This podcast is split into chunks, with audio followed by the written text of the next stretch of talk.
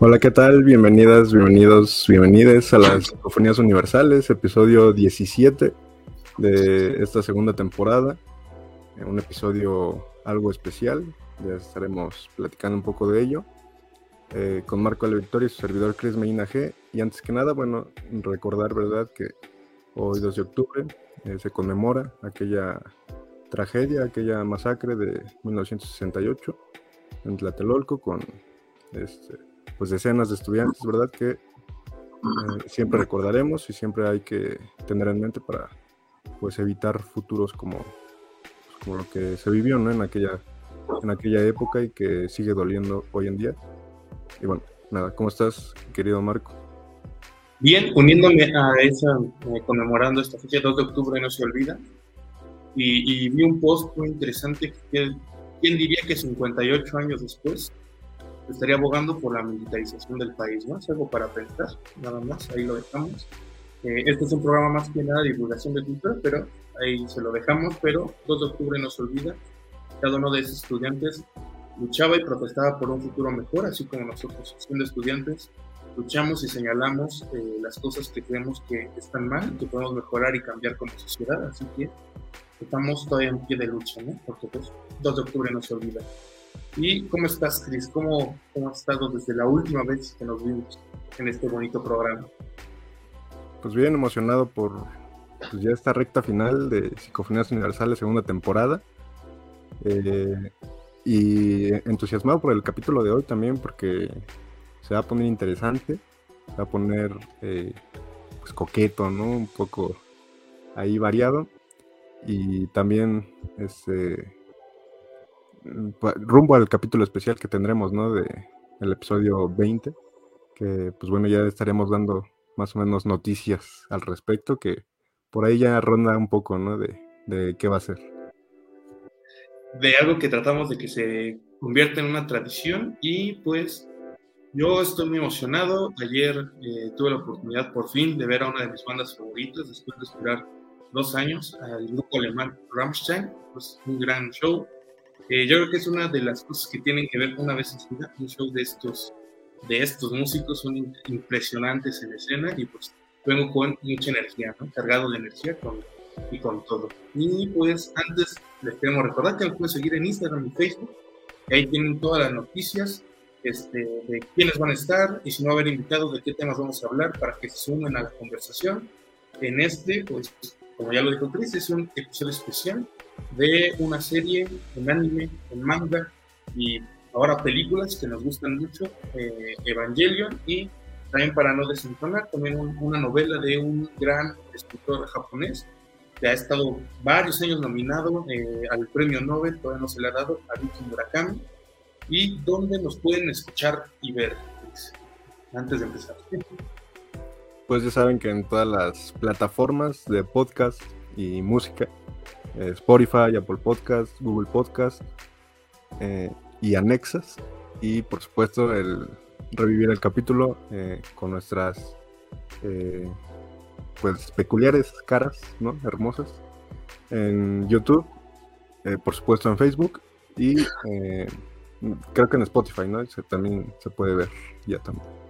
Sí, ya hay formato de video podcast, que es lo nuevo que está tratando de implementar Spotify, que nosotros ya llevábamos tiempo haciéndolo, entonces somos pioneros, ¿no? Pero antes de empezar, les quiero mandar un saludo a nuestros paisanos y no paisanos de Estados Unidos, Alemania, España, Argentina y Colombia, que son de los lugares donde más nos escuchan.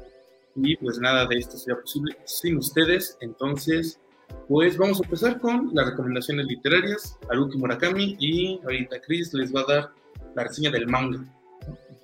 Hay algo interesante ahí, ¿no? Eh, que nos podrás aclarar, ¿no? Si fue primero anime o manga, ya cuando, cuando nos toque reseñar, y pues una, una, un breve resumen, ¿no? Para que sepan de qué va la novela. Esta novela es Crónica del pájaro que da cuerda al mundo de Haruki Murakami, novela de 1994 y el narrador de Crónica del pájaro que da acuerdo al mundo, que es la novela más voluminosa de Murakami hasta ese momento era, acaba de dejar su trabajo, Toru Okada, y pasa los días en su casa a las afueras de Tokio, mientras su esposa va a trabajar. Luego una, una serie de extraños sucesos alteran su vida. El gato desaparece, recibe siniestras llamadas eróticas de una mujer a la que no conoce, hereda una caja vacía de una vieja divina. Un día su esposa no vuelve a casa. La novela adopta la forma de una búsqueda ambigua con muchas pistas intrigantes. Okada conoce a un adolescente que, igual que él, no tiene mucho que hacer todo el día. Se desarrolla una amistad platónica. Ella lo guía hacia un jardín donde hay un pozo seco. Un viejo soldado le cuenta una historia de cómo durante la guerra pasó varios días en el fondo de un pozo en Mongolia y Okada empieza a meditar en el pozo del jardín donde los límites entre las realidades alternas se hacen porosas. Se ha dicho, la mayoría de novelistas japoneses, ha dicho Murakami, son adictos a la belleza del lenguaje. Me gustaría cambiar esto. El lenguaje es un instrumento para comunicarse. Su estilo austero es más, más notable y más notorio en japonés porque la propia austeridad es más llamativa, pero se presta bien a la traducción. Esta novela es un colofón de varias eh, historias, historias dentro de historias, pero lo más importante es Toro Kada, un abogado eh, muy prominente y con un futuro pues que se le pinta exitoso, deja su trabajo. Bueno, cuando empieza la novela ya la ve dejado. Y su esposa pues también trabaja en la empresa de su familia, es una, una familia adinerada, entonces empieza a suceder cosas extrañas mientras él se queda en casa y mientras su mujer va al trabajo. Recibe estas llamadas eh, de una mujer que, que, son eróticas. Y luego el gato en una de estas ya no vuelve más. Y su esposa le pide que vaya a buscarlo a una de las casas cercanas, una casa abandonada que es donde le gustaba eh, estar al gato, ¿no? porque lo haya visto últimamente. Entonces va a buscarlo y se topa con esta chica que se convierte como en su amiga y hay una amistad platónica entre ellos. Pero no encuentra al, gato, pero sí encuentra un pozo seco allá adentro. Entonces estos nuevos amigos empiezan a, platicar sobre cómo sería bajar hasta, hasta el fondo del pozo seco. Y en una de esas pasan los días y su esposa ya no vuelve, no vuelve más. Y en una carta le dice que este, le ha sido infiel y que ya no puede verlo a la cara, ¿no? Que fue un error, eh, que había sido con un hombre mayor, ambos se deseaban, pero en cuanto pasó, pues ya no, como que sintió asco de ella y ya no puede estar con él porque él sabe que él la ama, ¿no? Entonces se va y empieza eh, una vida sin su esposa, hereda una caja de una vieja divina y en Japón tienen mucho esto arraigado de cuando se casan las nuevas parejas van a una divina para ver cómo va a ser el matrimonio, cómo va a ser la historia del matrimonio, si va a ser eh, próspero, si no va a funcionar. Ellos todavía tienen muy arraigadas esas creencias, así como en México todavía tenemos aquí, este, pues, personas que tienen como una, una vieja sabiduría, ¿no? que todavía se, que rayen lo mágico. Allá en Japón son muy similares en estos aspectos. Quieren una, una vieja caja, una caja vacía, y el que le da esta caja eh, de la divina eh, había sido teniente en la Segunda Guerra Mundial en el frente este, que había sido entre Rusia, China y Japón. Como sabemos, Japón invadió varias partes de China durante la Segunda Guerra Mundial. Y él lo que estaba planteando, este teniente que le da la caja al protagonista, le plantea que estaban tratando de crear colonias en Mongolia. Entonces le cuenta una historia de cómo él cuando trató de crear o lo enviaron a crear una colonia en estos páramos de Mongolia, este, lo interceptan los espías rusos, cómo matan a toda su tropa y cómo él sobrevive, porque le dan la oportunidad de sobrevivir atado y lo avientan al fondo, al fondo de un pozo seco ahí en Mongolia, y que pasan los días, y le cuenta cómo sobrevivió, o sea, pasaron los días en la oscuridad más que nada, y que él solo recibió la luz al mediodía, ¿no? Cuando cae este, de manera perpendicular los rayos del sol al pozo. Dice que tuvo como una extraña revelación dice que nunca había sido más feliz que en el fondo de, de ese pozo cuando daban los rayos de luz a mediodía. Y que de ahí su vida fue muy gris, o sea, sobrevivió, logró sobrevivir, regresó a Japón, nunca se casó, pero eh, toda la vida después del pozo le ha sabido menos, no se siente satisfecho, como que algo cambió dentro de ese del pozo.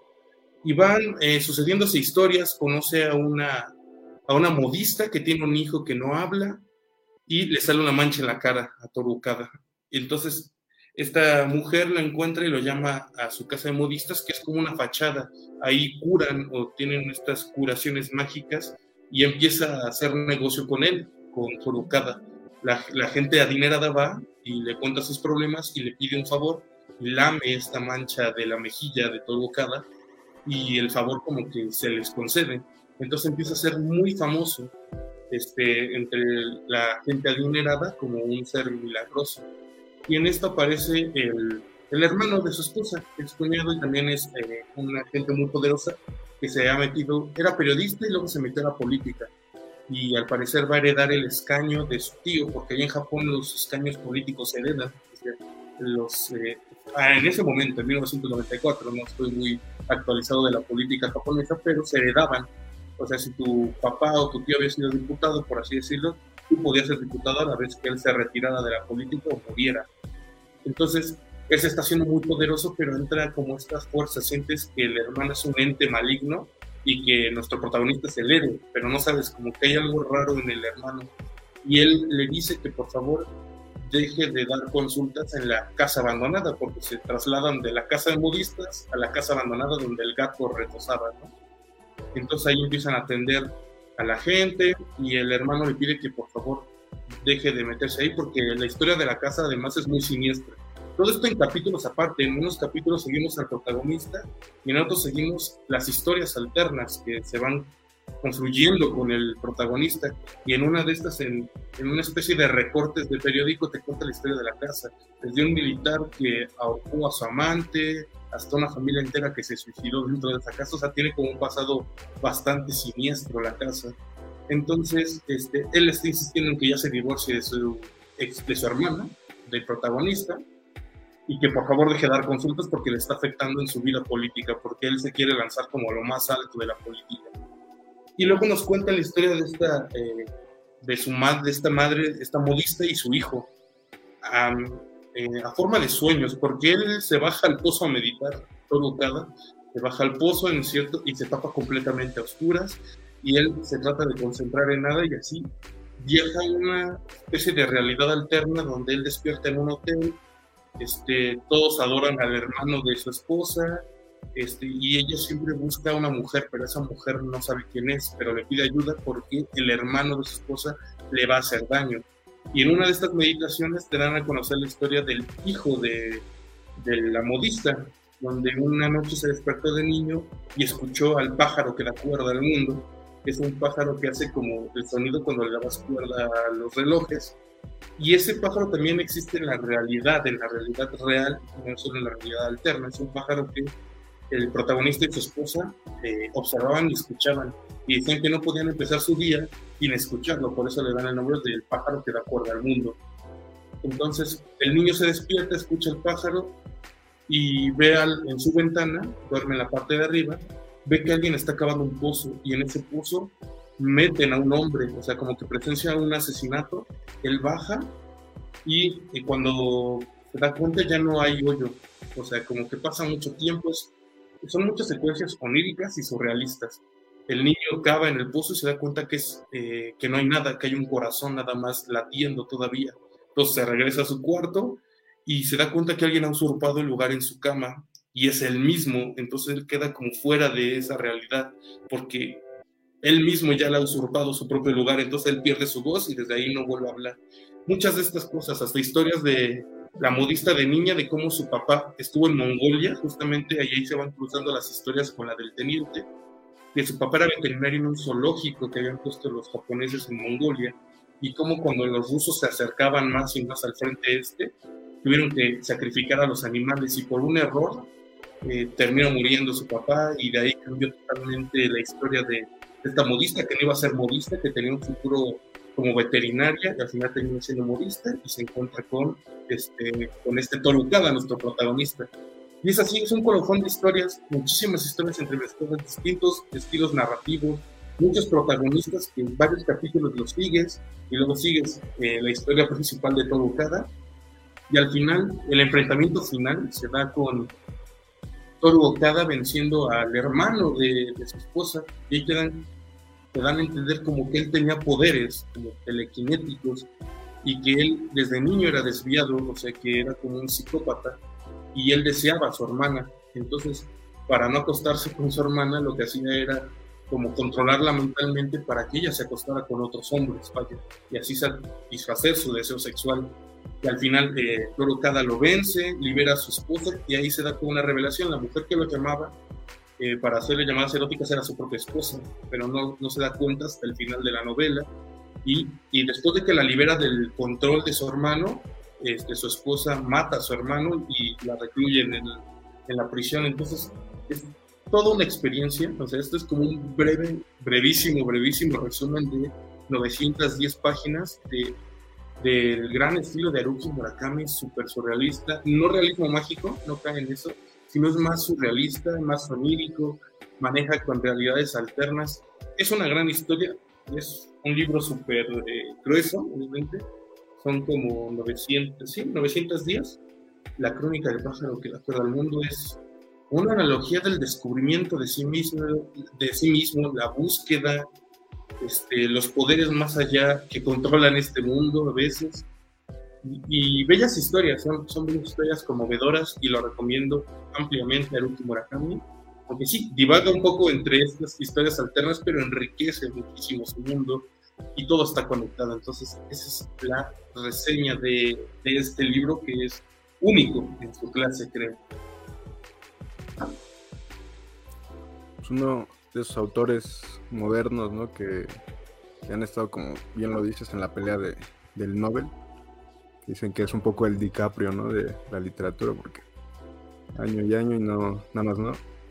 Eh, y bueno, yo no me he metido mucho a, a, este autor, más bien quiero preguntártelo como genuina e inocentemente sobre la crítica, o sea, ¿qué pasa con de repente alguna crítica que se le hace a, a este autor si sabes de dónde viene, si sabes qué, qué es la crítica per se, este, si estás de acuerdo, si estás en desacuerdo, no sé si tengas algo al respecto, man. Lo que le han criticado mucho es eh, lo que ha comentado nuestra invitada de la vez pasada, que muchas veces eh, lo tildan de misógino, no creo que sea misógino, más bien eh, la construcción de personajes femeninos no se le da mucho, los usa como medio para avanzar la historia, ¿sabes? Es como les da un lugar como de aparador, o sea, no los hace tan profundos como profundiza mucho en sus personajes masculinos, que generalmente son los protagonistas, y muchas veces como que se refleja en ellos, este, este Haruki Murakami.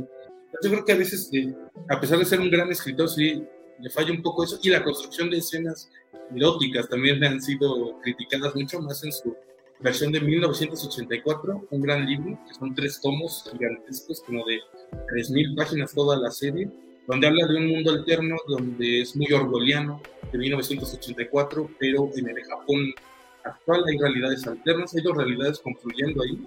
Le gustan mucho esos temas a, a Haruki Murakami. Y creo que también en las películas japonesas, ¿no? Como, este, ah, se me fue el nombre de esta película japonesa, que se enamoran a través de tiempos distintos. Muy famosa. Eh. Mm, Your Name, ¿no? Que, que por cierto nos la, nos la han pedido. Sí, cierto. Eh, le gusta mucho, como que es un tema recurrente de, los autores japoneses y autoras japonesas, pero se le ha criticado de esto, que a veces ciertas escenas no son tan reales, que se ha vendido un poco, o sea, los, en Japón no se le aprecia tanto como fuera de Japón. En Japón dice que como no escribe de la forma tradicional o de los temas tradicionales, Haruki Murakami mete Coca-Cola, Pepsi, toda esta cultura occidental, le gusta mucho porque ha sido educado de esta forma. Él, él admira mucho como la cultura occidental, sin dejar de lado sus raíces, obviamente, y se le ha criticado eso un poco. Y también se le ha criticado que ha hecho ciertas obras como muy novela juvenil, como Norwegian Blue o Tokyo Blues también, es como los dos nombres que tiene esta, una de sus novelas más famosas que es como esta novela sobre el crecimiento, donde los adolescentes son protagonistas, este, aunque es muy profunda, obviamente, eh, los temas que toca, toca el tema como el suicidio en la adolescencia, o por qué su país está tan obsesionado con este tema. De hecho, hay un bosque, creo, de los suicidios en Japón.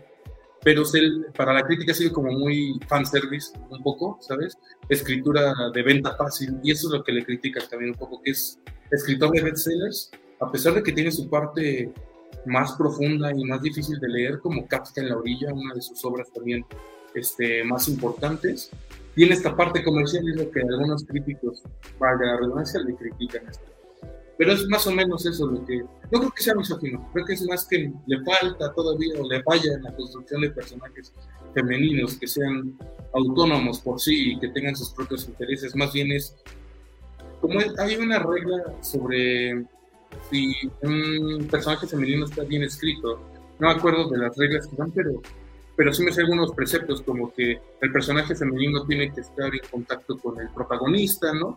Este, este personaje tiene que tener sus propios objetivos y perseguirlos, este, y que esos personajes no se conozcan a través de un hombre. O sea, son, son ciertas reglas de escritura, no me acuerdo bien actualmente cómo se llama la regla, pero, pero sí, ahí le falla. Todas las personajes femeninos eh, están en contacto con el protagonista, y avanzan su historia a través del protagonista. Entonces, es eso, más que eso, pero más la, yo alabo la técnica narrativa, cómo maneja las, las subhistorias, las historias secundarias hasta terciarias, y cómo esos no se pierden y a la vez influyen en la historia principal, ¿no? No es divagar, no es onanismo literario, es, está bien construido el universo y se siente real, a pesar de que eh, flojean algunas cosas, pero se siente muy real y muy conmovedora la historia. Pues bueno, ya me tocará leerlo y también este, poder decir algo al respecto. Y, todo esto que mencionas, ojalá lo recuperemos tantito más adelante porque eh, me parece que algunos puntos que tocas también eh, están en esta obra que es también japonés, ¿no? Entonces, y que es muy de autor, ¿no? y se ve mucho el reflejo ahí, entonces eh, algunas rimas ahí me, me sonaron. y pues ahora vamos contigo, Chris, que nos vas a presentar el, eh, manga, ¿no? Pero antes eh, sí tenía esa duda, ¿qué, fue antes? ¿Anime o manga? ¿El manga hizo el anime o el anime propició que, se escribiera el manga? Regularmente, ¿no? Digamos que casi el modus operandi es que se lance el manga, posteriormente salga el anime, ¿no? Y ya es posible que ambos tomen sus propios lados, pero más o menos ese es como, como el esquema ¿no? que se sigue. Primero el manga, posterior el anime. Mm, la obra que hoy nos convoca es de esas peculiaridades, ¿no? Porque surge primero la idea del anime, se empieza a trabajar el anime y posteriormente se le da como luz verde a que saquen un manga. Eh, pero bueno, sí, digamos que sí sale primero el manga, no planeado primero, pero sí sale primero. Y al mes sale el anime. Y, pero aún así, o sea, termina la serie y el manga eh, queda en pausa y prácticamente se acaba hasta 2014, ¿no? O sea, es un largo periodo en el que se escribió y, se dibujó, teniendo en cuenta que eh, pues el anime sale en 1995, ¿no? Entonces, pues sí pasó bastante tiempo, que es algo de lo que pues esta obra en general ha pecado un poco. Y bueno, estamos hablando de Neon Genesis Evangelion. Eh, la primera vez que traigo manga de psicofonías universales son 14 eh, tomos. 14 tomos de, mm, ¿qué será? 5 o 6 eh, capítulos, episodios más o menos. Que bueno, me, tocará resumir un poco la historia, que es un poco difícil. Eh, nos pone como protagonista a Shinji Ikari, que es como un niño eh, en un Japón moderno, pero posapocalíptico. Eh, que bueno, mm, su madre murió hace mucho tiempo de maneras extrañas que él no, él no recuerda, porque tenía que será escasos 6, 7 años. Y su padre vive, pero su padre es un hombre duro, un hombre cruel, un hombre que no le hace caso. Hasta el principio de este manga, ¿no? Que, bueno, nos cuenta que eh, e, este hombre, Gendo Ikari, que es su padre, eh, trabaja en una eh, corporación, digamos, una subdivisión llamada NERF, que es creada por la ONU como para defender el planeta. Em, y que trata de, pues bueno, de también este, combatir seres extraños que llaman ángeles, ¿no? Según la simbología, simbología judio-cristiana que manejan mucho, más por estética que por otra cosa, pero que sí está muy inmersa en, Neon Genesis Evangelion. Y, bueno, no, no eh, esencialmente trata de robots gigantes, pero como el medio para contarnos una historia más profunda sobre el ser humano, sobre sus relaciones y sobre los problemas que tiene eh, un ser humano promedio, digamos, sobre todo japonés, aunque occidental también evidentemente se puede reflejar según el caso, ¿no? Y que es pues esta parte de la depresión y esta parte de la ansiedad social, ¿no? Eh, pero de, maneras muy muy fuertes, eh, que sí siente, pues bueno, también esta parte crítica de la sociedad japonesa eh, sobre la presión, ¿no? Sobre, sobre este, esta cultura de presión que está inculcada muy mucho en países como, como Japón, que, pues bueno, como lo comentaba Marco, esta tendencia al suicidio se debe en gran parte a, a, todas estas batallas que día con día se realizan en la cotidianidad japonesa, sobre todo a nivel escolar, a nivel académico, ¿no? Eh, y bueno, también nos, nos, muestran algunos personajes femeninos también, ¿no? Que de repente quedan un poco eso, ¿no? Inmersos en, en esta relación con Shinji, con el protagonista. Y nos dejan observar, ¿no? Cómo es, cómo son estas mujeres para la vida de un adolescente que tiene depresión, que tiene ansiedad social, que no sabe quién es, que no sabe este, cómo acercarse a su papá, ¿no?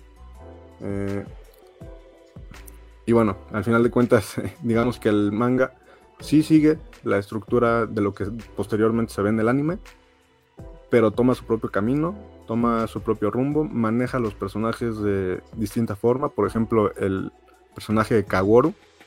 Eh, aquí, en, bueno, en la versión del manga es un personaje cruel, un personaje este, que detesta a Shinji incluso. Lo que no pasa en el anime y en las posteriores películas. Eh, y al final, bueno, es completamente diferente a lo que nos entregaron en aquella película de The End of Evangelion y de la última película de 3.0 más 1.01. Em, y bueno, en general lo pueden encontrar con Panini, si ustedes este, gustan leerlo. Eh, quizás no está tan actualizado esta parte de las reimpresiones, pero bueno, es posible que lo consigan por ahí o incluso con Editorial Vid, que descansa en paz editorial, pero bueno, que anteriormente lo sacó también eh, en español, ¿no? Eh, y bueno, el arte es como muy fiel también a lo que se ve en los capítulos de la serie. Y, y es quizás un poquito el defecto es que es sobreexplicativo, ¿no? Quizás explica un poco más con palabras lo que no se hace de repente en el anime, que me parece que es más acierto de, lo, de la serie que, pues que te lo deje enigmático, ¿no? A veces un poco de más, a veces un poco de menos, pero, pero que bueno, ahí está siempre eh, arraigado. Nada, el manga es, digamos, eh, súper ligero. Regularmente el manga es así, puedes leerlo fácilmente, muy rápidamente. Y aunque parezca que es demasiado, ¿no? que es mucho el volumen de páginas. La verdad es que no, no, no te quita mucho de tu tiempo, no te quita, quizás te quita más espacio ¿no? en el librero que el tiempo que lo pasas en leer. Eh, y el dibujo también, pues bueno, ayuda un poco a eso, ¿no? A que sea más ágil y más dinámico eh, la lectura de una obra como esta. Eh, me parece que también el final eh, es muy importante, el, último tomo, porque tiene un episodio especial dedicado a un personaje eh, que sale en los reboots, que es este Mari, nos explica más o menos como eh, quién es, ¿no? O de dónde sale. Entonces, a pesar de que no se conectan directamente, podríamos conectarlo, ¿no? Por, por algunas narrativas que se manejan, sobre todo en la última película, pero eh, por lo menos ese episodio de Mari me parece que también es importante de leer, sobre todo si se quedan con dudas en las películas las últimas películas que han salido. Bueno, no, creo que no hay mucho más de qué hablar, simplemente eh, es el manga del anime, extrañamente, ¿no? Porque, como comentaba, regularmente se saca primero el manga y luego el anime, pero en esta ocasión, aunque, se aunque sí salió primero el manga, se planeó de distinta forma, ¿no? Y pues bueno, un parteaguas como para la cultura eh, geek japonesa eh, y que pues, hoy por hoy todavía tiene eh, luz ¿no? en, el apartado cultural. Entonces, pues bueno, es la recomendación, ¿no? la primera vez que recomiendo manga. pero bueno, también como introducción a esta última parte del podcast que vamos a tratar de analizar un poquito ahí la serie. Sí, eh, bueno, en el reel, en la promoción del episodio, eh, sacaron unas películas, es que está el anime de 1994 al 97 y la acabaron, ¿no? Pero el, lo que tengo entendido es que el episodio final fue como muy confuso porque ocurre dentro de la mente de Shinji. Este, que acaba todos como aplaudiéndole, ¿no? Y era como muy confuso. Entonces, eh, años más tarde, el video, el creador. Eh, se apellida Ano, pero. El creador.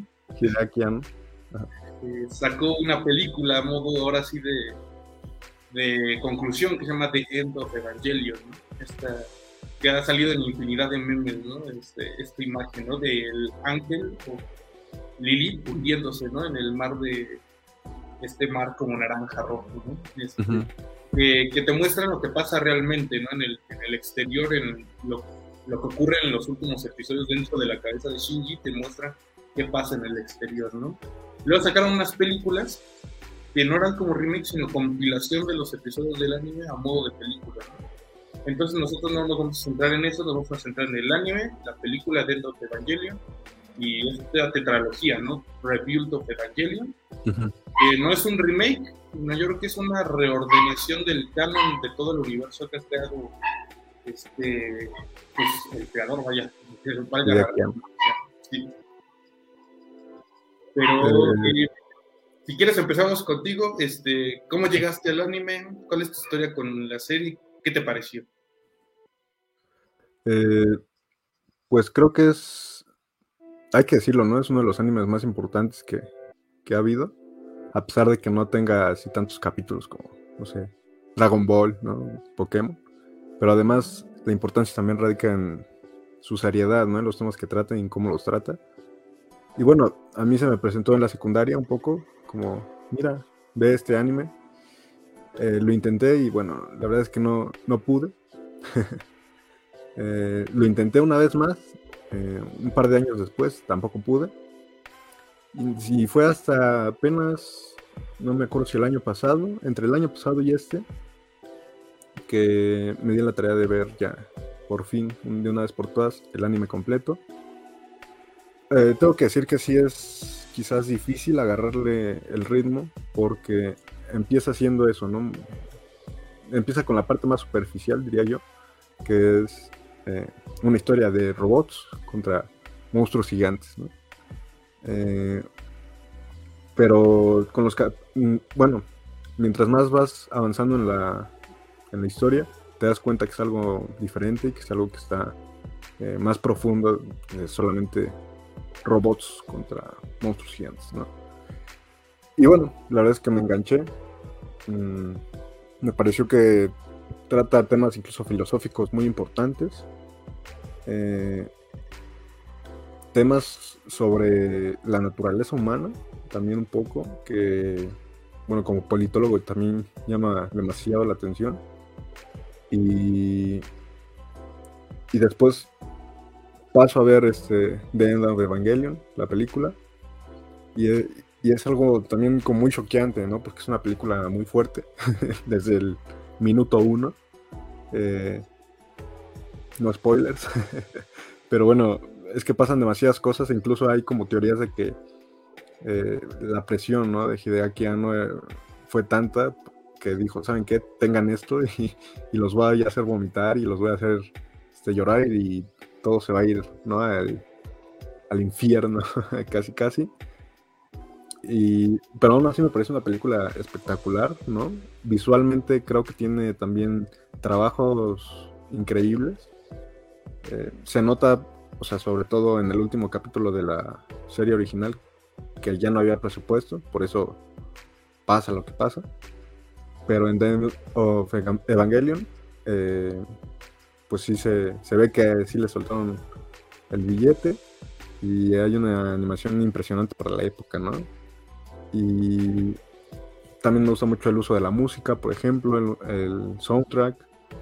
Eh, y bueno, ahí queda, ¿no? Y posteriormente paso a, estos rebuilds, que siempre fueron muy extraños, ¿no? Porque, eh, bueno, confusos de principio, porque el primero, digamos que es una especie de... Pues sí, quizás es el que es más fiel a la serie original, ¿no? Porque es una especie de resumen de la primera mitad de la serie, aunque hacia el final como que ya te va, preparando para otra cosa diferente. Luego está la segunda película, ¿no? Que ya entiendes que la, tirada va hacia otro lugar. Eh, y que trae un poco más de este eh, término, ¿no? De fanservice, que es como el momento eh, chistoso, el momento erótico, ¿no? Que es muy, muy del anime también. Eh, y que quizás podría pulirse un poquito tal vez hacia las nuevas generaciones, pero bueno. Y luego está esta tercera película que ya pues, es otra cosa totalmente loca, totalmente diferente, que es en el espacio y no sé qué. Quizás lo que... A mí me parece que es lo más flojito de todo Evangelion, esa tercera película, porque se desentiende de esta parte más humana, se desentiende un poco más como de las relaciones personales, interpersonales que, ocurren entre estos personajes. Eh, y me está contando más una historia de acción y de ciencia ficción que otra cosa. Entonces, es, divertida, pero quizás a mí no me gustó tanto por, por ese sentido. Pero ya la cuarta película me parece que regresa otra vez eh, todo lo que se había perdido en esa tercera película, que es cómo lidiar con estos con estos temas de que bueno Hideaki ya no siempre tuvo no que es la depresión y la ansiedad social ¿no? Eh, y bueno para quedarnos un poquito con esto nada más eh, sí tengo que decir que es fue una obra muy importante para mí porque la verdad eh, sí me tocó de manera personal y por supuesto que me gustó lo considero uno de mis animes favoritos. Digo, no he visto demasiado anime, sobre todo en los últimos años, pero de lo que he visto en toda mi vida, creo que es, creo que es de lo que más sobresale y, junto a las películas, ¿eh? o sea, no lo vean como productos separados porque ahí en el final de la cuarta película hay como unas un par de pistas de, de cómo se relaciona el todo, ¿no? Eh, pero bueno, más o menos así fue, fueron mis impresiones de toda la, la obra en general. No sé cómo, lo viste tú, querido Marco. Este es uno de los eh, únicos animes que he visto. Eh, solo he visto dos. Neon Genesis Evangelion y empecé a ver la primera mitad de Psycho Pass, ¿no? De, otra, otro anime. Eh, el que sí me gustó y que sí me enganchó es Genesis Evangelion. Lo vi en la cuarentena, en la primera parte de la cuarentena. Qué mala elección, ¿no? Porque medio sombrío del anime, un poco, sobre la soledad, la depresión. Te está contando una historia y la historia es muy interesante porque tiene mucho trasfondo la historia como de acción, vamos a llamarle, y la historia que ocurre dentro de los personajes, ¿no? Porque hay una historia que te narra las relaciones humanas, ¿no? Cómo funcionan un poco. Y eso era en los noventas y todavía sigue vigente, yo creo, o se ha intensificado más esta soledad humana conforme hemos avanzado en el tiempo. Entonces, eh, esta historia de acción incluye, sí, muchos elementos judio-cristianos, que fue también lo que me llamó un poco la atención.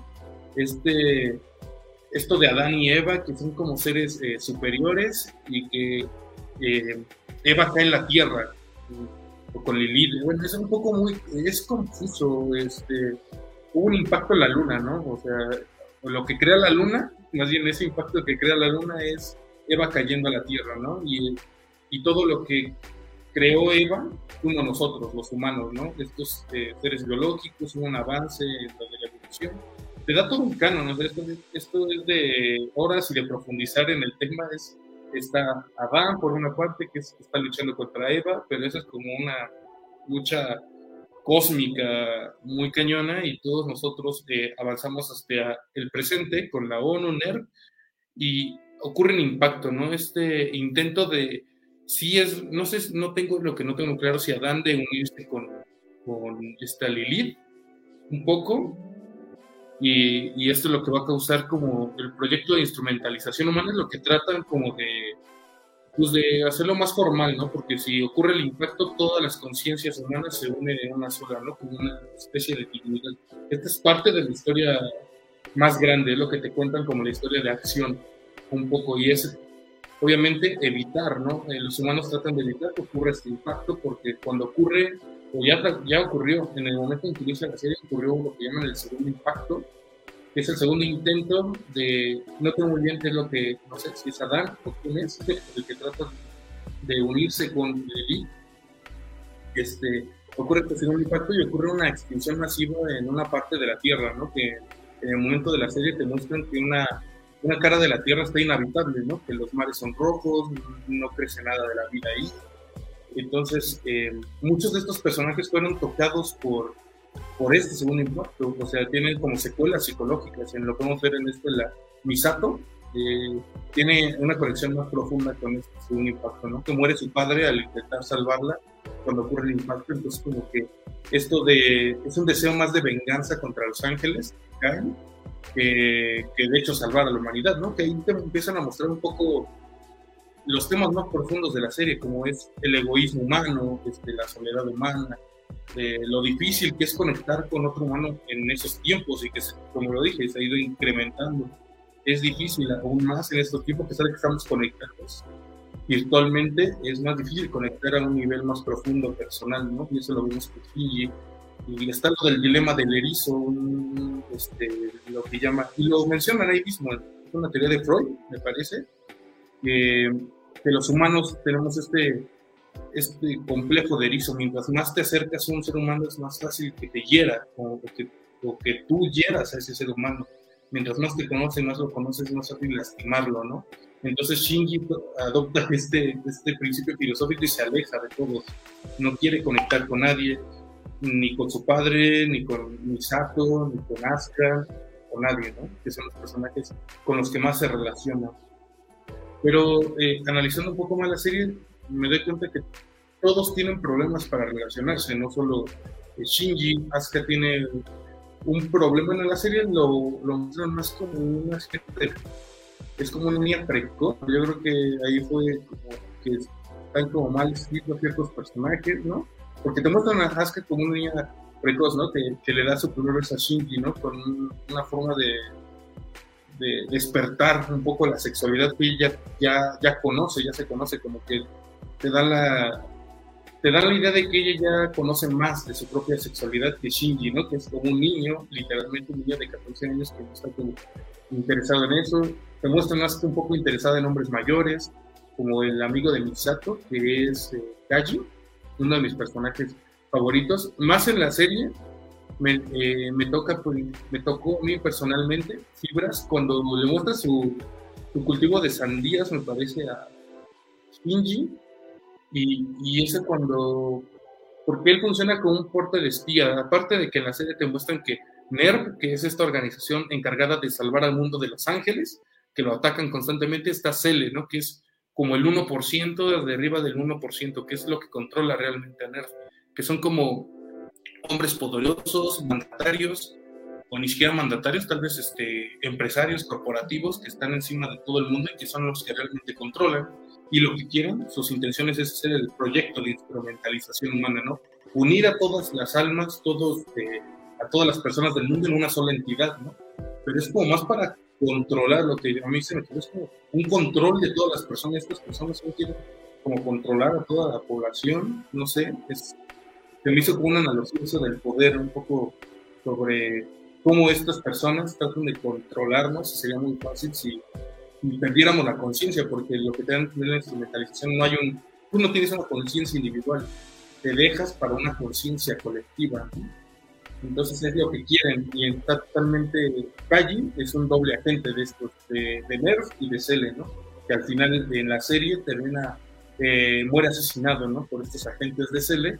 Y te digo que esta escena de cuando le dice a Shinji que cuide de sus sandías, todo eso, creo que es una de las escenas más emotivas del anime, porque Shinji cuando cuando logra conectar como persona, se entrega totalmente, ¿no? Eh, sí, como todas las personas actualmente, ¿no? Cuando logras conectar realmente con una persona, como que te abre, sí, como un libro, eh, y es un libro abierto y todo, y Shinji le pasa eso, cuando logra conectar como con Misato, Kaji, con Asuka le cuesta un poco más de trabajo, pues entrega incondicionalmente a esas personas. Y cuando muere Kaji, que es uno de los momentos más como oscuros del anime, cuando muere esta persona, y, no sé, eh, eh la serie me gustó mucho, hay mucho que analizar, que seguramente ahorita en el transcurso, transcurso lo estemos analizando. De End of Evangelion, la película me gustó aún más que los últimos capítulos del anime, que fueron como floqueando, justamente lo que ya dijiste, falta de presupuesto. Pero la película tiene escenas eh, impactantes, no tanto la historia, porque digo que comienza con, como ya lo comentaste, con una escena muy fuerte, pero no sé si va acorde con el personaje, si va acorde con el personaje, este ahí te da a entender como toda esa tensión sexual cargada de Shinji un poco, y obviamente ahí te da a entender un poco como que está enamorado y desea a Asuka un poco, pero él es incapaz de, darle a conocer esos sentimientos, ¿no? Y ser el hombre que, que Asuka espera, ¿no? Porque Asuka también te dan ciertos atisbos en la serie, que también se siente un poco atraída hacia Shinji, pero como que Shinji es como el perdedor, el estereotipo del perdedor siempre, ¿no? Todos, todos en la serie se lo andan golpeando, todos lo creen de bajada, entonces en los primeros capítulos por lo menos. Y lo que más me interesa a mí es la relación de Gendo Ikari con Shinji, es, es, eh, me hace muy, no sé, interesante por lo profunda que llega a ser sin que lleguen a conectar estos personajes. Gendo odia a su hijo por la muerte de su esposa, lo que significa la, muerte de su esposa, ¿no? Y además de odiar a, Shinji por asociación, él se odia a sí mismo por no ser el padre que pudo haber sido para Shinji, o sea, que él canaliza su odio propio, su odio a sí mismo hacia él, ¿no? Eh, y también eh, de esta programadora, no me acuerdo bien el nombre, es bonita, es eh, Akagi. Ritsuko, eh, la relación que tiene con Gendo, y que al final trata de revelarse, ¿no? De salirse de esa. Es una analogía de las relaciones dependientes, ¿no? O sea, tóxicas un poco, ¿no? Ella tiene una relación tóxica con, con Gendo y Kari, ¿no? Que se basa únicamente en el sexo. Eso, un poco más, la serie como que es un poco más sexual que con el Rebuild. Creo que le fueron dejando de lado ese tema, pero en los 90 era como transgresor, ¿no? Eh, esta relación es meramente sexual.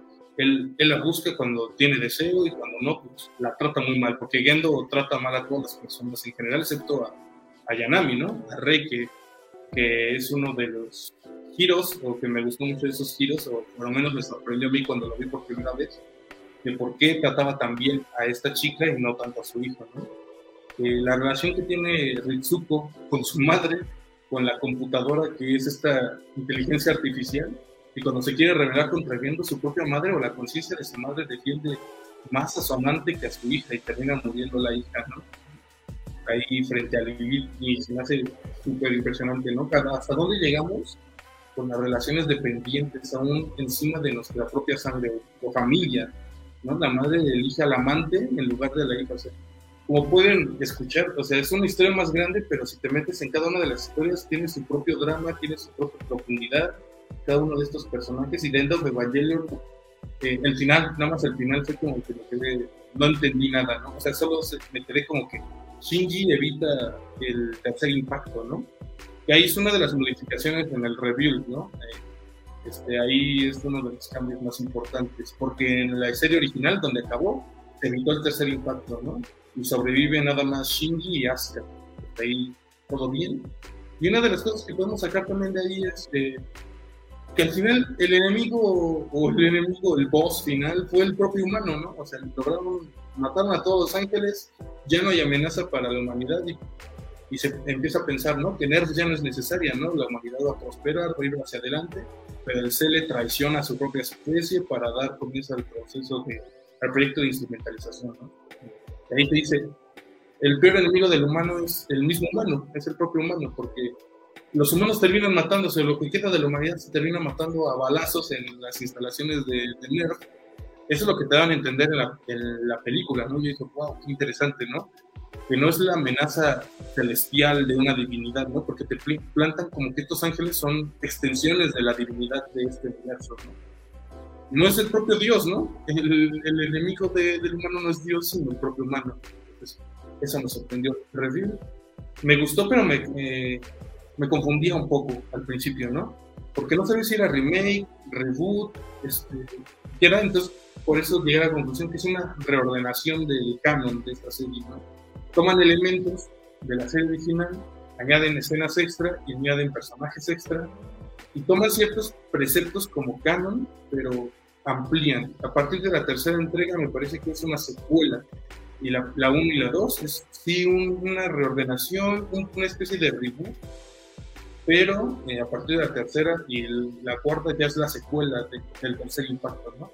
Porque acá te dan a entender que se ocurrió, ¿no? Shinji causó sin querer, acá fue sin querer, sin conocimiento, que es el tercer impacto, ¿no? Y a mí lo que se me hacía intrigante es por qué cuando regresa, ¿no? Cuando empiezo dice, ¿por qué lo odian tanto, ¿no? Pero ya te da a entender que causó casi una extinción otra vez, por eso tienen algunos que vivir en el espacio. Entonces, es impresionante. Esta serie tiene muchísima tela de donde cortar, pero dime eh, cuál es tu personaje favorito y tu historia favorita y algo que te haya llamado la atención. No sé. Mm, qué difícil pregunta, mano. La verdad es que regularmente en el anime, eh, como que te encuentras personajes muy fuera de este mundo, ¿no? Muy este, extraordinarios, eh, con poderes, ¿no? Eh, que pueden hacer cosas impensables. Y lo que tiene Evangelion me parece que tiene personajes simples, no en el sentido de que no están construidos, sino en el sentido de que son eh, quizás más aterrizados, ¿no? No sé si reales, pero por lo menos más terrenales. Se sienten como más cercanos.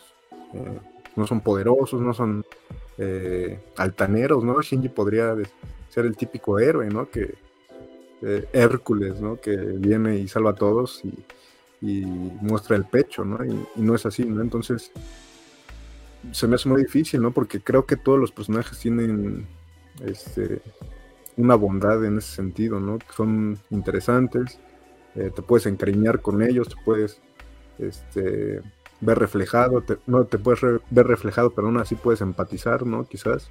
Entonces, también esta parte, ¿no? De que hay muchas antítesis en, los mismos personajes, ¿no? por ahí hay este, analogías del yo, el super yo y el ello, ¿no? entre la trinidad de Shinji, Rei y, Asuka, pero también están construidos de forma que son, este, es, como un triángulo, pero eh, reflejado no de manera, este, pues, semejante, ¿no? Sino que entre ellos tienen como diferencias que los hacen muy únicos.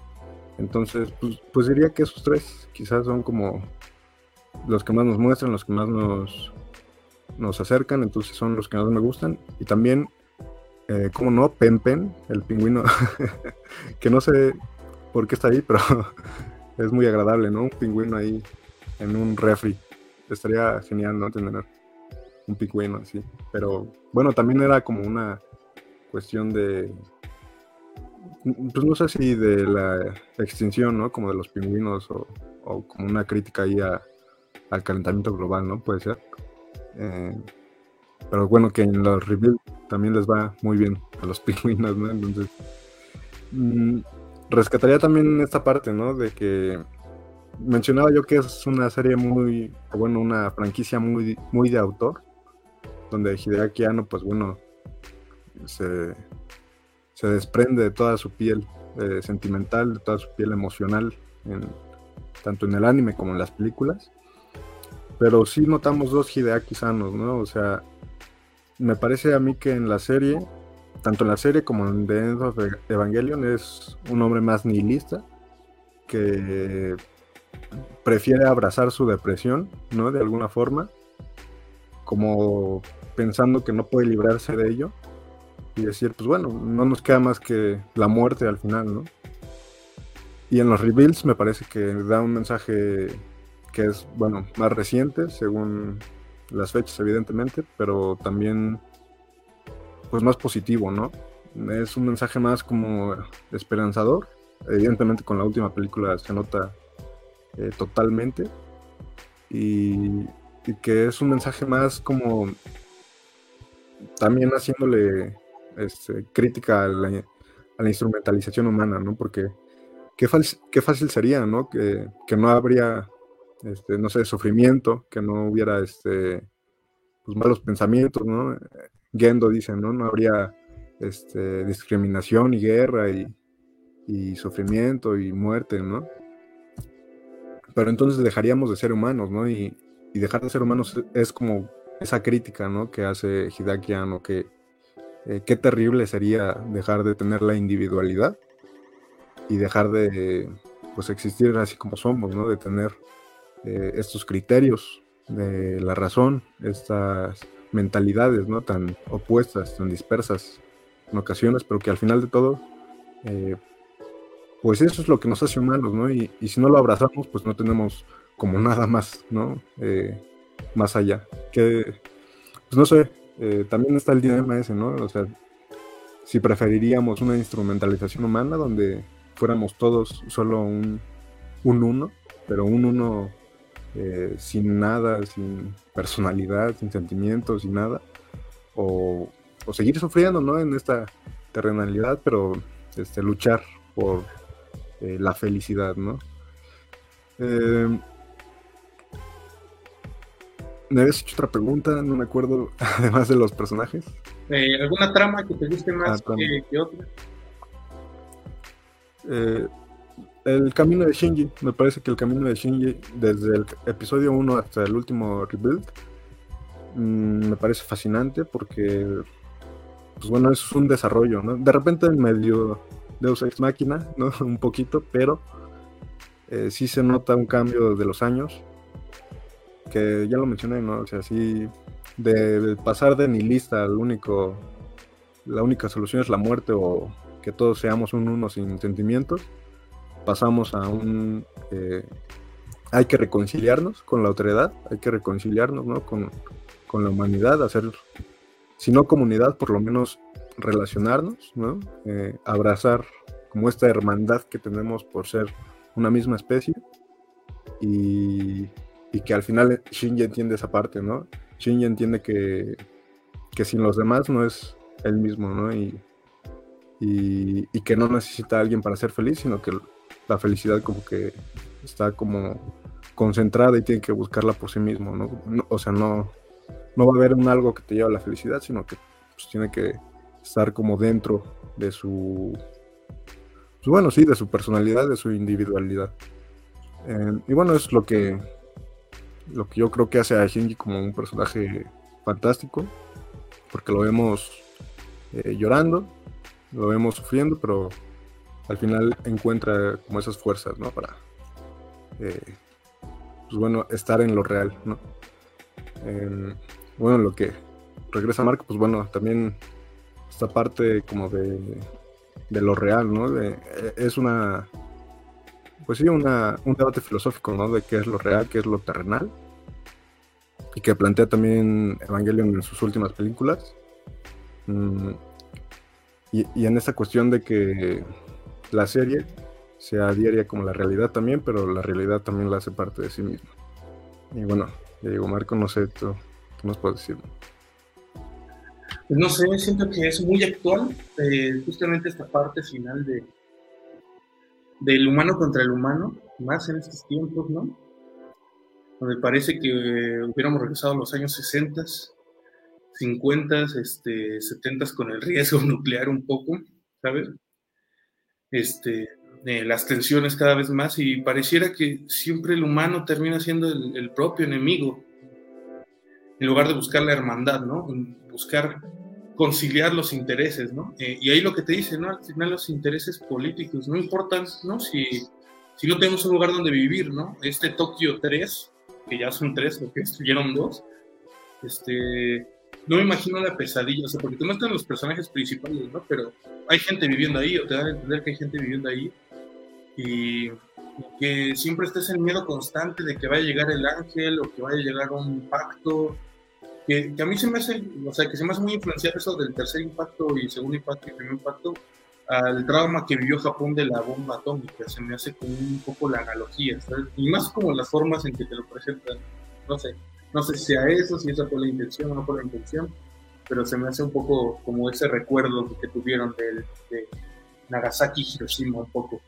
Entonces, eh, lo a lo que iba, no me imagino el terror que debe ser ser un habitante de Tokio 3 y estar eh, constantemente amenazado de pelea de Evas, este, que un ángel esté atornillando el suelo, como ocurre en uno de los episodios, o que se presente casi como un meteorito, ¿sabes? Entonces, eh, a veces estos, lo que se me entiende es que a veces estos dirigentes mm, del mundo se les olvida que hay personas como ellos, obviamente sin el poder y sin nada, están viviendo y que sufren justamente por esas decisiones que toman, ¿no? Henry Cary es este líder implacable que no le importa nada más que cumplir con sus propios objetivos, ¿no? A pesar de que te presenta una humanidad, ¿no? Él vive con el trauma de la pérdida de su esposa, ¿no?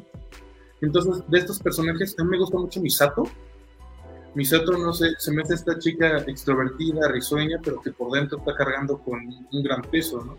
y, se me hace que su relación con el alcohol es mucho esto de adormecer, sedar, el sobrepensar un poco, ¿no? Porque te dan a entender que ella siempre sueña con la muerte de su padre, ¿no? Que de ser ah, traumática, ¿no? Y que le dejó esta cruz, ¿no? Que, ahí están los elementos judio-cristianos, más por estética que, que porque realmente eh, ah, incluyan a, los elementos principales de, estas religiones, ¿no? Misato, Ritsuko también me gusta mucho, ya lo había comentado, por la relación que tiene con su madre, eh, con Ben Rikari. Shinji no me gusta porque a veces me hizo un poco teto, un poco, o sea, sé que está cargando con su propia depresión, pero si era como, eh, si era de morro, reacciona, reacciona, estamos destruyendo la ciudad, no tenemos tiempo para, para tu depresión, ¿no? Un poco era lo que trataban de decir los demás personajes y a mí se me llevaba a desesperar un poco por porque actuaba tarde, o terminaba actuando muy tarde, ¿no? A veces. Este, Shinji no, no es de mis personajes favoritos, eh, pero Asuka sí, también, no sé, creo que mis tres personajes favoritos son este, Asuka, Ritsuko y Misato, este, son de mis favoritos. Eh, Asuka siempre termina salvando el día, es como, deja que los grandes se ocupen, Shinji, este, ahorita regresamos contigo. Pero eh, a pesar de que no es de mis personajes favoritos, Shinji se me hace interesante por ese consciente inconsciente que ya has hablado. Consciente es una persona muy tímida, este, pues introvertida, ¿no? Que no quiere lastimar a nadie y no ser lastimado, ¿no? Pero te das cuenta que cuando es la hora de actuar se transforma eh, en una bestia, ¿no? Una bestia este, violenta realmente, ¿no? Cuando, cuando está esta escena muy famosa cuando está tratando de reiniciar el Eva y está gritando, pero un grito desgarrador, ¿no? Este, se me hace así mucho de que esos demonios internos son más grandes y que él trata de sofocar esos propios demonios más que tratarlos, ¿no? Más que lograr que se apaciguen, él trata de controlarlos y obviamente llega un punto en que personas que cargan, cargan y cargamos demonios, va a llegar a un punto en que te sobrepasa, ¿no? La barrera que tú pones, ¿no? Que pareciera ser como una cerca de madera nada más, o gente que nada más está así de tocarlo y se caiga, ¿no? Y es muy difícil. Yo creo que ahí también hay una analogía del tratamiento psicológico, un poco. Este, o del tratamiento en sí, este, que, que Shinji no empieza a sanar hasta que se abre con las demás personas, está con Kensuke, Toji, con sus amigos, que empieza a sanar realmente. Y, creo que me gusta más la serie, a pesar de que el final fue un poco ambiguo en las dos partes, fue un poco ambiguo. En Review sí, yo creo que le da más peso narrativo a esta historia, esta historia cósmica de pelea de ángeles contra Eva, eh, y no tanto lo que venían construyendo un poco, y que retoman, sí, un poco al final, pero sí le dan como más peso, ¿no? Hasta estas escenas finales de las películas que sirven a modo de plot twist, de que te dejen enganchado con la siguiente película. Eh, a pesar de que te sigue eh, sorprendiendo Evangelion, a pesar de que es una historia conocida, ¿no? O sea, cuando salen las películas muchos ya conocían la historia y, lo que pretendía, lo que tengo entendido es llevar Evangelion a un nuevo público, ¿no? Al público de, las películas, ¿no? Aunque pues, creo que les falló porque eh, se vino o el, la implosión de la industria de las series, de los servicios de streaming, o sea, creo que ahí les ayudó, ¿no? Pensaban que el cine era lo que realmente era lo nuevo, no era lo nuevo, pero sí era mejor que pues, las series de televisión, ¿no? Y, venían un poco en decadencia. Y pues sí, ahí les falló un poco, creo, ¿no? Creo que el formato de una nueva serie hubiera sido con el presupuesto, actual tal vez hubiera servido, ¿no? Este, sí me, se me va muy rápido, siento que están contando la historia muy rápido en Rebuild of Evangelion, las películas van así, pelea, pelea, pelea, momento chistoso, eh, momento de avanzar en uno de los personajes, este, te dejan un poco de atisbo de oh, qué estaba planeando el CL y luego ya el final, ¿no? Una, una pelea aún más grande y se me hace como que les eso un poco de, de estas eh, series de Power Rangers, ¿sabes? Un poco, o sea, se me viene un poco la mente, Pero eh, creo que a mí lo que me enganchó fue el, anime y la película, o sea, siento que, que tengo como más cariño. El review me gustó porque hay nuevos personajes, abarcan un poco de esta historia que es un poco más interesante, no más interesante, sino que es interesante esto de, del origen de los ángeles y el vivir, la lanza de los tinos, ¿no? Entonces, creo que es eso, pero sí. de trama, Ritsuko me gusta mucho y, es mantener por Ritsuko. Y este. te había dicho que se me olvidó. pero. Este, ahí están mis personajes favoritos. Mm, pues nada, creo que eh, si no la han visto, eh, la verdad es que están perdiendo su tiempo. No, no es cierto. La verdad es que sí se recomienda, ¿no? Sobre todo si este, tienen o consideran que tienen como cierta madurez para este, entender como los temas que están ahí entrelazados. Se puede disfrutar, ¿no? De manera, digamos, superficial, porque la verdad es que todas las tramas están eh, bien planeadas, bien pensadas. No están de adorno, pero me parece que puede abordarse de distintas formas, sobre todo si este, te metes más, ¿no? O sea, si no nada más te quedas con la parte de, acción o si no nada más te quedas con la parte personal, ¿no? O sea, si complementas ambas, creo que va a ser un éxtasis eh, de disfrutar esta serie. Y, las películas que creo que no, que son una suerte de continuación porque bueno, primero con este mar rojo, ¿no? Que, ya nos da una idea de cómo termina, ¿no? toda la saga de, la serie con Evangelion. Y, posteriormente con el final, ¿no? Que pues, sin afán de hacer mucho spoiler, eh, hay una metanarrativa, ¿no? Muy eh, pues, rara, muy extraña, porque eh, se entiende a sí misma, o sea, la, no quiero dar spoilers, ¿no? Pero digamos que se entiende a sí misma como lo que es y se apropia de, su escenario, de su propio escenario, se apropia de sus mismas formas en que es creada, quiero decir las películas, y también pues, abraza la serie, ¿no? O sea, no la desecha, sino que la abraza, dice, mira, aquí está esta parte, em, y es como parte de todo un conjunto, ¿no? Eh, y la última escena que también este, pues nos dice, ¿no? Que esta realidad como que también está abrazando a esa, esa realidad y esa realidad abraza a esta y, que al, final todo, todo es un todo, ¿no? La realidad es lo que es e incluso cuando estas películas este, estén en un universo diferente, lo que sea, es parte de nosotros, ¿no? Es como, como abrazarlo como humanidad, ¿no? Como esta especie de eh, reconciliación, ¿no? Con, con las artes, con, con la cultura, con, eh, pues, todo lo que se crea, ¿no? Eh, desde el ser humano, ¿no? Que me parece que es un mensaje que también está por ahí. Y nada más esta parte, ¿no? También de que se, se menciona, ¿no? Cuando Gendo y Shinji están ahí en, la última película, también esta parte de que de nada sirve, ¿no? Pelear, de nada sirve este, monstruos enormes, ¿no? de nada sirve este, robots gigantes, ¿no? Armamento, ¿no?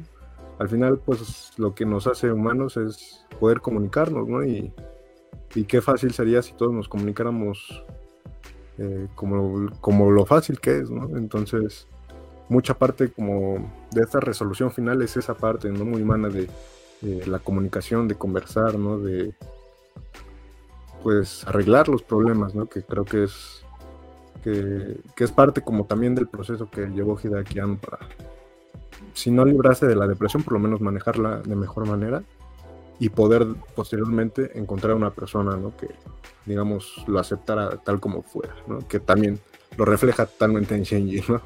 ahí de manera, de manera medio extraña. No sé qué te pareció a ti este, la última película, no sé qué te pareció el final, eh, si te dejó satisfecho, si no si te dejó satisfecho, y, y, el final de Shinji, ¿qué te pareció? No sé, me interesa saber eso.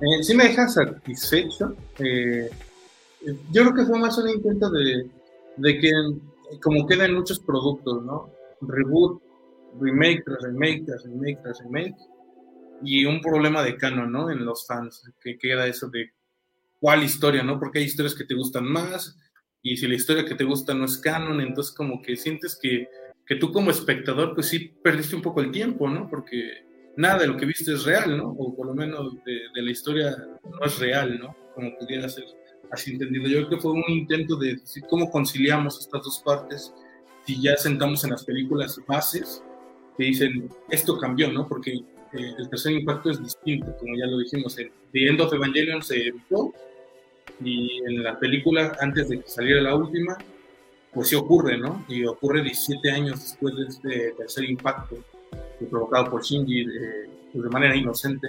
Pero yo creo que sí fue como un intento de, vamos a enlazar, tratar de enlazar estos dos, eh, dos productos que para el creador son dos partes de sí, como ya lo dijiste, una parte donde estaba muy deprimido y una parte donde está tratando de salir adelante. Y que ambos son él, o sea, no puede decir, es que esa persona no era yo, si eras tú, en un mal momento. Entonces yo creo que eso es, es, como una carta, una carta de amor a sí mismo y de tratar de unir esas dos partes de él, o sea, de esa parte deprimida también es soy yo y la quiero y la amo, y esta parte que cree que es nueva y que le da un nuevo punto de vista a una historia que yo creo y a muchos les ha, tocado el corazón.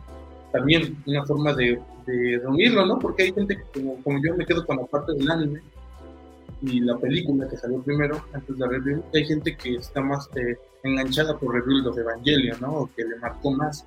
Entonces tratar de unir esas dos partes para los fans y, y asentar un solo canon, creo que es eso. Y sí, Shinji, siendo el propio creador, personificando al creador, yo creo que en esa época de los 90 tenía muchos problemas con, la mujer, con las mujeres, ¿no?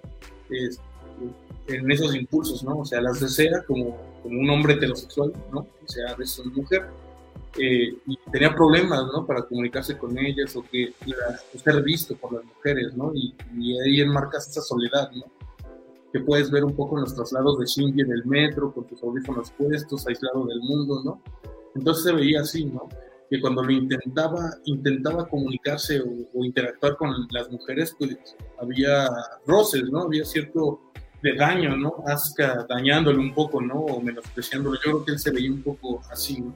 Un poco eh, bajoneado, este, que siempre lo traían de bajada a las mujeres, ¿no? O que no era atractivo para las mujeres. Yo creo que es lo que me deja entender personificando a Shinji, ¿no? En esta primera parte. Pero Shinji adquiere un valor, ¿no? ya era valiente, pero lo saca un poco más en estas últimas entregas, ¿no? Eh, revelándose un poco más que en otras eh, obedecía las órdenes, a veces ciegamente, y cuando escapa, ¿no? Cuando lo viene a rescatar yendo en la tercera y un poco ya para sentar las bases de la última película, este, en lugar de quedarse, como Misato le dice, ¿no? Hasta lo amenaza con que lo va a matar, ¿no? Con un collar bomba al estilo de So, pero este, que le dice que se quede y él se revela, ¿no? Y ahí empieza a ver un poco la valentía que hay dentro de Shinji por arreglar esto, ¿no? Que él no causó intencionalmente, pero que dentro de él dentro de este hombre introvertido hay un hombre muy valiente, ¿no? Un hombre de gran valor. Entonces creo que es lo que, se dio cuenta el creador, ¿no? Que él era un hombre que valía, que era valioso y que era muy valiente. Entonces creo que eso es lo que me quedo con eso. O sea, creo que es una gran reconciliación de las dos partes de este creador. No sé cómo lo ves tú. Ahora que lo mencionas, me di cuenta de, que los personajes femeninos de Evangelion cambian totalmente este, en la primera parte, que digamos es el anime y la de Evangelion, y en los reveals. Porque en los reveals, en las últimas películas, prácticamente ellas ya, no están supeditadas, ¿no? Como esta figura masculina, sino que realmente toman su camino, incluso son pues líderes, ¿no? De, de, sus propios movimientos e incluso son como los personajes que más luchan, ¿no? Que contra la figura, digamos, masculina que es Gendo, eh, seguido de este, Fujitsuki. Eh, y es un cambio que me parece que también, ¿no? Como que, ahí hizo Switch, ¿no? Como para Hideaki Anno, porque en las series, aunque sí son personajes muy importantes y tienen su propia personalidad y están muy bien construidos, eh, la mayoría de ellos, eh, siempre están como supeditados, ¿no? A la figura masculina, como que siempre, no es que lo necesiten, pero están a la orden, eh, pues sí, de, a, merced de sus órdenes o, o como un apoyo para Shinji, ¿no? Y en esta, bueno, en los reveals es diferente, ¿no? Como que las mujeres incluso dicen, Shinji, ya esté a un lado, ya sabemos que estás bien triste, pero déjanos hacer esto, ¿no? Y, eso lo hacen a partir de toda la, la tercera película y gran parte de la cuatro, ¿no? Son personajes que ya este, rompen con este esquema quizás más tradicional y pues, bueno, que me parece también puede ser una especie de crítica ahí también a las formas pasadas, ¿no? De, del trato ahí entre hombre y mujer. Y, la propia deconstrucción del, del creador, ¿no? Eso. Porque mm, en, las primera, en la primera parte vamos a llamarle así a la serie y a la película original. Yo creo que hasta se sintió un poco el, el coraje del creador con las mujeres, ¿no? Una especie de odio, no sé, que, que, está muy dentro de él, ¿no? O sea, porque es como este pensamiento retrógrada, machista de, no, no entiendo a las mujeres, ¿no? Ellas no me entienden a mí, ¿no? O cosas así de... Estos pensamientos, ya sabes, ¿no? De, ay, pero si fuera escandinavo de dos metros, seguramente se anduviera conmigo, ¿no? No sé, sentíase un poco de ese odio, ¿no? Odio hacia la madre, un poco. Me parecía que Shinji lo odiaba por haberse muerto y por eso su padre lo odia. Odio hacia Asuka por, por no poder comunicarse, también con Misato un poco porque es esta figura que trata de, alentarlo, pero él, no sé, y cambia eso en las películas, porque se da cuenta que estas mujeres no están para servir a Shinji, eh, tienen sus propios objetivos, tienen eh, sus propias metas, y que no van a detenerse porque justamente Shinji está triste, ¿no? Está muy deprimido para avanzar. Ellas dicen, ¿sabes qué? No necesito de ti, a pesar de que tú eres el piloto del EVA 1, ¿no? Que al parecer era el más importante yo, tengo que avanzar porque hay un mundo que salvar, ¿no? Mientras tú estás tristeando, hay un mundo que salvar, ¿no? Y como que él entendió que las mujeres no son una extensión de él, ¿no? Como en ese mundo de los 90, o sea, la mujer no es extensión del hombre, ni está para servirle, ni está para complacerle, ni salvarle. Entonces en las películas se ve perfectamente eso, que las mujeres son un ente independiente y lo entendió, parece que por fin lo entendió y al entender esto como que mejoró sus relaciones con las otras personas y con las propias mujeres. Y ahí un poco el final, ¿no? Creo que es eso, o sea, ahorita que lo mencionas, como que un poco su propia deconstrucción, ¿no? Sí, sí, sí, porque, o sea, la, la mujer siempre está muy presente en, en, la serie, o sea, desde el Eva, ¿no? O sea, el, Eva y Lilith, ¿no? Que son como la... Pero siempre se veía justamente, ¿no? Como con, con cierto obvio, ¿no? Es lo, lo que te transmitía. Y en estas nuevas películas como que cambia ese papel. Em, y bueno, no, no sé si quieras comentar algo más. Yo creo que si no se me escapa nada interesante, creo que sería todo lo que podría decir en Genesis Evangelion. Eh, nada más recomendarlo, ¿no? O sea, si alguien no lo ha visto, dice no me gusta el anime, date la oportunidad. La verdad es que creo que es un producto muy diferente al mainstream que regularmente se hace no solo en anime, ¿no? sino la cultura en general y, y, que, que tiene varios mensajes, varias enseñanzas, muchas simbologías, este, críticas. Eh, quizás me gustaría que no este, cayeran tanto en ese fanservice, ¿no? De mostrar el cuerpo de la mujer tanto de esas formas. O sea, hay planos que están en las partes personales de las mujeres, que es como, Pero quizás Japón tiene que trabajar un poquito esa parte en, tanto en el anime como, como en sociedad, no sé, no sé tanto, bueno, no sé tanto en sociedad, sino por lo menos en las representaciones que hacen en ese sentido. Pero me parece que va, va por buen camino también eh, la animación. sí estamos en ese sentido, porque también se hace una mezcla entre lo que se hace a mano y el CGI, entonces eh, está muy bien. Creo que, visualmente está muy bien. Nada más el detallito este de, cómo se muestra la mujer, creo que de repente falla todavía. Sí, porque parece que lo había rodado el director de Avengers de la 1, ¿sabes? Eso es como... Sí, desde acá abajo es como... Sí, este, por ejemplo, cuando está subiendo Mari, creo que se llama, ¿no? El nuevo personaje y Asuka, o sea, si eran como muchos esos planos innecesarios, ¿no? O sea, podrían ser de, ah, vamos a subirlos y ya dentro de, de Eva, pero no te muestran ese proceso de cómo suben, pero las tomas sí están, tan raras. Sobre todo porque saben a qué público va dirigido, ¿no? Mucho este, quién lo consume, ¿no? Es masculino, lo que está viendo la estadística, lo consume más el producto, el, pues el público masculino que el público femenino, Y además es como cultural en Japón lo que he visto, ¿no? Sea, esta hipersexualización del cuerpo de la mujer este, va mucho en Japón, este, eh, la cantidad de, de sexoservidoras que existe en Japón también es impresionante, o sea, es como cultural, pero o sea, Japón es un país extraño y realmente fascinante, que cuando te metes a ello un poco, o sea, creo que sí está marcado mucho por su contexto histórico y político un poco, ¿no? O sea, yo siento que eso, eh, la derrota de la Segunda Guerra Mundial, la caída de la bomba, cambió totalmente eh, la forma de pensar de, los japoneses, y ahí se ve un poco la depresión. Este sentido fatalista, que, también lo tenemos aquí en México y lo hemos examinado más en, este ensayo del laberinto de la soledad, donde vemos que México tiene esta, a veces esta psicología pesimista del perdedor, pero Japón no es tanto del perdedor, porque saben que, son como exitosos en muchas áreas, no tienen esta depresión inmersa dentro de ellos, creo que, y marcan muchas de las obras. Y, sí, eso podrían cambiar cómo, cómo, ven a la mujer, pero que sí ha ido cambiando, ¿no? Cambió un poco más en la segunda parte, en esto del reveal, porque la primera escena de la película es totalmente este, inapropiada, ¿no? O sea, no... Y no es propio de un héroe, y ahí entra un poco sobre cómo enriquece al personaje Shinji, ¿no? Porque pesar de que es un niño bueno, un adolescente bueno, es capaz de hacer este tipo de cosas. Y ahí me recordó a Hannah Arendt, ¿no? La trivialidad del mal, la banalidad del mal, donde dice, no necesitas ser un monstruo para hacer cosas malas, ¿no? Las personas comunes también hacen cosas malas, ¿no? Y ahí me recordó un poco a Shinji, ¿no? O sea, es un niño que está saliendo adelante, saliendo de depresión, pero es capaz de hacer cosas que no son apropiadas.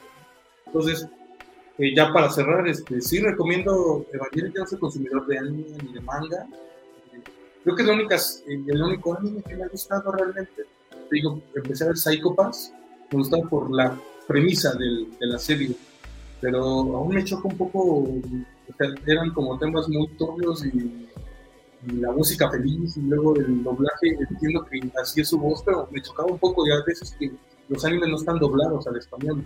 la verdad, aprecio mucho cuando están doblados al español, sobre todo porque Evangelion está muy bien doblado. Entonces, eh, me gustó, tal vez me dé oportunidad en un futuro de ver más este, anime, pero sí, y sobre todo por comentarios, ¿no? Hay gente que es, amigos que son fans de Naruto o Dragon Ball y hablan del relleno, entonces sí me, sí me un poco eso de que haya tantos episodios de relleno y que no se, no se avance un poco en la historia ni en la profundidad de los personajes. Eh, vi Avatar, pero me han comentado que no es anime como tal, porque está hecho en Estados Unidos y anime tiene que estar en Japón pero Avatar me gustó, o sea, por ejemplo, y es de ese estilo, ¿no? O sea, sé que no es anime, pero es de ese estilo. Me gustó Avatar, que pudiéramos hablar en otro video, que tiene también, es una, una gran serie, vamos a así, no sé qué te ha parecido, si lo has visto, nada más así rápido. Avatar, llegué, sí llegué a verlo en, mis años más jóvenes, pero ya no recuerdo tanto, quizás sería bueno darle un refresh a ese y hay otros animes, ¿no? Que nos pueden recomendar que sean más o menos eh, como Evangelion. No vamos a buscar Evangelion 2, pero eh, algo que sea así diferente, ¿no? Que no... Eh, es que el anime se produce en masa, ¿no? Entonces, evidentemente va a haber mucho cascajo. Entonces, pues cuando hay obras como estas sí hay que abrazarlas y, y darles pues espacio, ¿no? Porque de repente los prejuicios, pues bueno, están a merced del día, pero Evangelion me parece que los rompe todos, ¿no? Entonces... Y que vivimos en una época de interculturalidad, vaya. Claro. Ya no se vive dentro de moldes, ¿no? Eh, como lo podemos aplicar la música, puedes escuchar eh, Ramstein y ir a una fiesta y bailar Bad Bunny sin tener que poner, por ejemplo, cara de asco, ¿no? Como algunas personas todavía te ponen, ¿no? O, si a alguien le gusta la banda, pues respetar, ¿no? Simplemente puedes no estar en Todos vivimos en tiempos maravillosos donde puedes ver, por ejemplo, Mindhunter, ver anime y ver hasta telenovela si tú quisieras, ¿no? Entonces, vivimos en tiempos interesantes, todos recomienden animes, pero que no sean de mil episodios, ¿no? Ah, sí, por favor. Es que, sí, he visto, me han contado amigos, que hay series de 300, 400 episodios, cosas eh, amigos, y nos tardamos entre dos temporadas de 10 episodios de ciertas series o de hasta 13, sí, nos vamos a tardar muchísimo en reseñarles, no sé, la primera temporada de Naruto, ¿no? cosas así, ¿no? Pero historias más cortitas, pudiéramos analizarlas, eh, recomendarlas, y no sé, platicarlas con ustedes que ya las vieron, ¿no? Que son los que nos están recomendando. Entonces, eh, esto es lo que recomendamos, Evangelion. ¿Algo más, Chris, antes de pues, nada más, digamos que está al alcance, ¿no? Porque tanto la serie original como eh, la película este que es de True, que es como un mini resumen ahí muy rápido, y de End of Evangelion, los tres están en Netflix eh, con doblaje, ¿no? como lo mencionas, un doblaje, la verdad, muy bueno. Eh, de repente hay doblajes que están como muy este, acartonados, pero este sí se siente como pues, muy fiel ¿no? a lo que trata de transmitir los personajes. Entonces, si esas son las trabas por los que no ven anime, eh, echen un ojo, ¿no? Está en Netflix, si no, pues, pueden encontrarlo también por ahí. Y las películas están igualmente dobladas, con un doblaje un poquito, este, mm, mm, sí, ¿no? Más o menos. Aunque por lo menos de los personajes principales sí son los originales de los demás no. Pero bueno, está en doblaje en Prime Video. Las cuatro películas de 1.1, 1.11, 2.22, 3.33 y 3.0 más 1.01. Y en cines mexicanos y latinoamericanos actualmente está este, la última película en japonés. Eh, ayer me escapé, fui a verla, entonces eh, pues también se pueden aprovechar. ¿por qué no? Eh, disfrutarla en pantalla grande, con los gritos de Shinji, ¿no? En, muchos decibeles. Pues nada, creo que creo que eso es todo, ¿no? Sí, o sea, un mini recomendación. Como hemos dicho a lo largo de esta reseña, podemos sacarle horas y horas de análisis, episodio por episodio, pero es este formato es para darles una entrada, como en todos los episodios hemos dicho, nosotros recomendamos para que ustedes tengan la propia experiencia, ya sea el cine, las series, la literatura, este, la música, y es para que ustedes adentren y tengan su propia experiencia, ¿no? porque como también vivimos en tiempos donde nos dan todo reciclado en píldoras, resumido, y, no es de que me esté quejando, yo también he consumido este tipo de contenido, pero creo que no se acerca ni por asomo a consumirlo tú en, primera persona. ¿no? es como lo que dije, ir a un concierto y que te lo platiquen y decir, ah, pues ya, no necesito ir a verlo, ¿no? Ya me platicaron cómo es. Y creo que ir a vivirlo es, es muy importante. Y pues hasta aquí la dejamos en este episodio. Eh, pueden revisar nuestras redes sociales, de Facebook e Instagram, y donde nos pueden escuchar antes de dejarlos con la frase de eh, nos pueden escuchar en la instrumentalización humana, ¿no? Y vamos a estar transmitiendo. Todo desde Spotify, eh, Apple Podcast, Google Podcast. Pueden escucharnos también y vernos en YouTube y Facebook.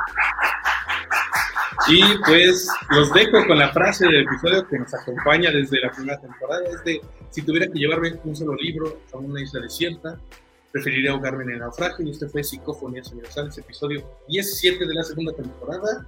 Ya vamos en la recta final, episodio 20, se los adelantamos, ya se lo habíamos dicho. Vamos a continuar con esta segunda edición del Festival Psicofonízate de Letras y Música. Entonces, si tienen conocidos que tocan eh, algún instrumento, tienen una banda, tienen alguna propuesta musical o hacen, eh, no sé, slam poetry o declaman poesía, pues contáctenos a nuestro Instagram y para ponerlos en el line-up. Esto es para que se den a conocer. Este, no hay paga porque hubo alguna ocasión donde que le pagáramos. Todavía no llegamos a esos niveles, pero cuando lleguemos a esos niveles seguramente podremos hacerlo. Pero ahorita es más de, que nos lo pasamos bien todos, dar a conocer su proyecto, nosotros lo pasamos bien, el proyecto se la pasa bien, entonces ahí chequenlo y aún no sabemos, eh, estén atentos por si hay algún especial de horror, eh, pero este, se lo estaremos, eh, pues no sé, comentando en Instagram. Sí, pues nos vemos en, en el próximo episodio, 2 de octubre, no se olvida, recuérdenlo, y hasta la próxima.